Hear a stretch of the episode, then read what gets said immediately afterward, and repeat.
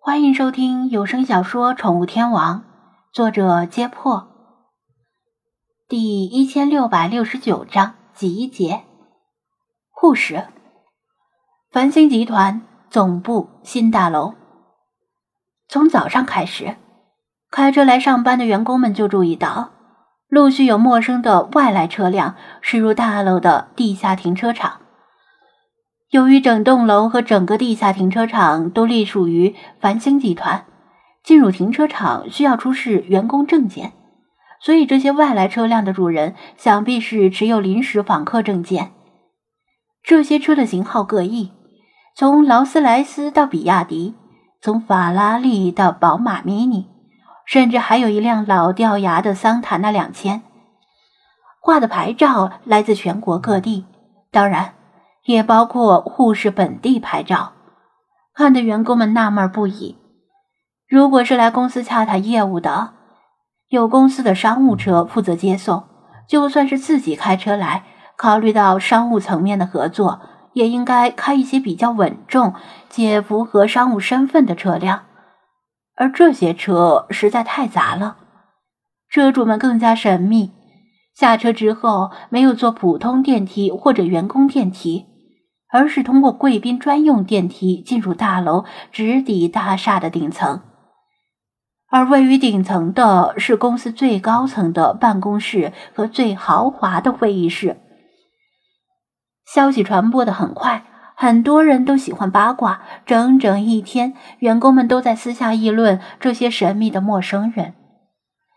有平时喜欢出风头的人，故作神秘的透露小道消息，说这些怪人都是老板请来的风水先生和奇人异事，他们是要布个风水大阵，一举改变公司的气运。有风言风语说，公司总部大楼的风水不太好，犯了冲或者犯了煞，自从搬进来之后，净出事了。有完不成销量任务的员工跳楼的，也有走水失火的时候。最近又因为沾上了乐视狗粮的事情，闹得上上下下都焦头烂额，上市工作也受到了重重阻碍。每个员工不论之前隶属哪个部门，现在都兼职公关，忙着在网上发帖或者花钱请大 V 引导舆论。迷信的员工还真信了。不迷信的员工则嗤之以鼻，说哪家大公司没有跳楼的？护士每一栋高层写字楼都飘荡着冤死的冤魂野鬼。心理素质差、承受不住职场压力的人，换了别的公司照样会跳楼。就算不跳楼，也有很多自杀方式。至于那些怪人是来干嘛的，关咱们底层员工屁事？老老实实干活吧。中层主管们当然不能放任员工们议论这些捕风捉影的事情，严厉的训斥了几个讨论的最欢的，总算把风言风语压制下去。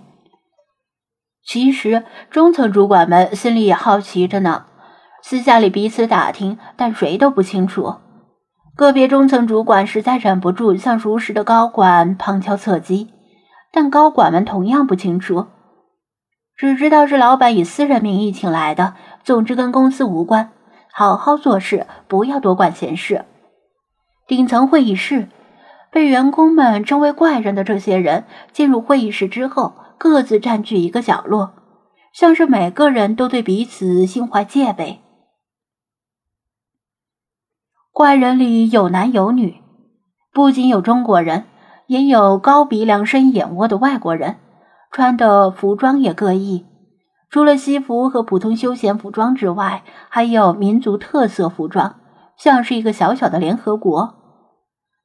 椭圆形会议桌上摆着高档水果和饮料，还贴心的给到场的每一位都配备了同声传印机，方便不同语言的他们互相沟通。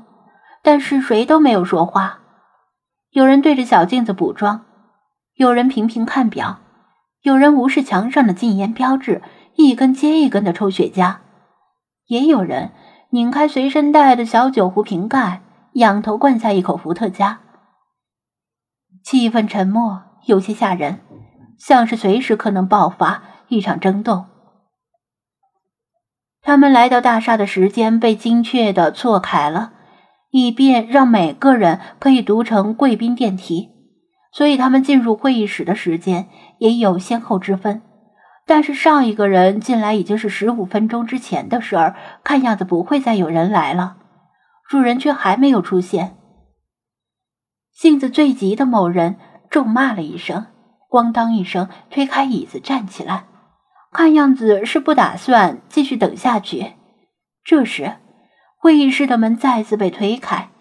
作为主人的李远飞盯着那个人，平淡的说道：“来都来了，至少要商量出个结果再走。”说完，他把门关上，而且很随意的坐在一进门的位置。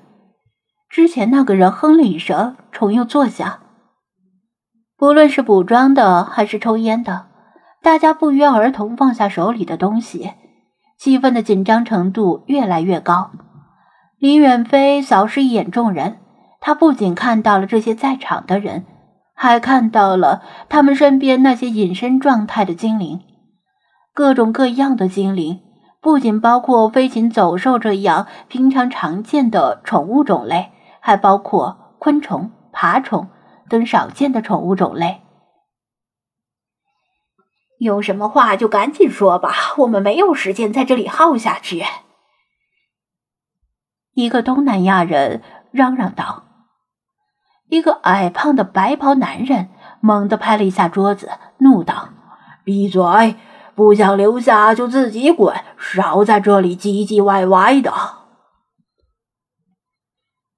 东南亚人非但没有闭嘴，反而讥讽道：“让我闭嘴，你配吗？大家看看，像这样失去精灵的败犬，居然有脸混进来！如果我是你，我早就一头撞死在墙上了。”他的话被同声传印机翻译给了白袍人。传印机表达不了太口语化的东西，但至少把大概意思说得很清楚。其实，东南亚人的语气已经说明了一切。白袍人暴跳如雷，捋起袖子，打算动手揍人。但看到东南亚人身边那条白蟒凶猛的眼神，顿时又泄气了。